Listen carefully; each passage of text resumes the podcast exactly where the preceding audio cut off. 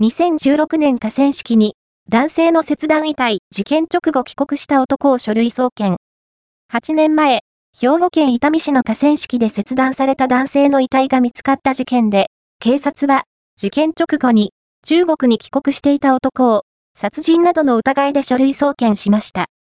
殺人や死体遺棄などの疑いで書類送検されたのは、中国籍の男29です。